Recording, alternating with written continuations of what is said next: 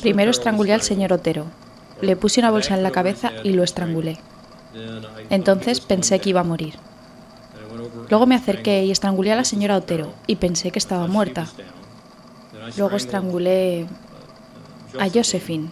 Pensé que estaba muerta. Y luego me acerqué a Junior y le puse la bolsa en la cabeza. Después de eso la señora Otero se despertó. Y ya sabes, estaba bastante enfadada con lo que estaba pasando. Así que volví. Y en ese momento la estrangulé hasta la muerte.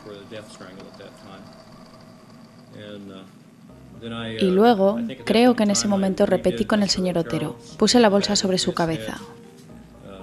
Fui y cogí a Junior. Oh, antes de eso, ella me pidió que salvara a su hijo.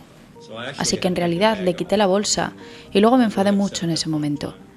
Así que básicamente, cuando el señor y la señora Otero estaban muertos, yo seguí adelante y cogí a Junior. Le puse otra bolsa en la cabeza y lo llevé a la otra habitación. Le puse un trapo en la cabeza, como una camiseta, y una bolsa para que no pudiera hacerle un agujero. Y posteriormente murió a causa de eso. Luego, cuando regresé, Josephine se había despertado. La llevé al sótano y finalmente la colgué.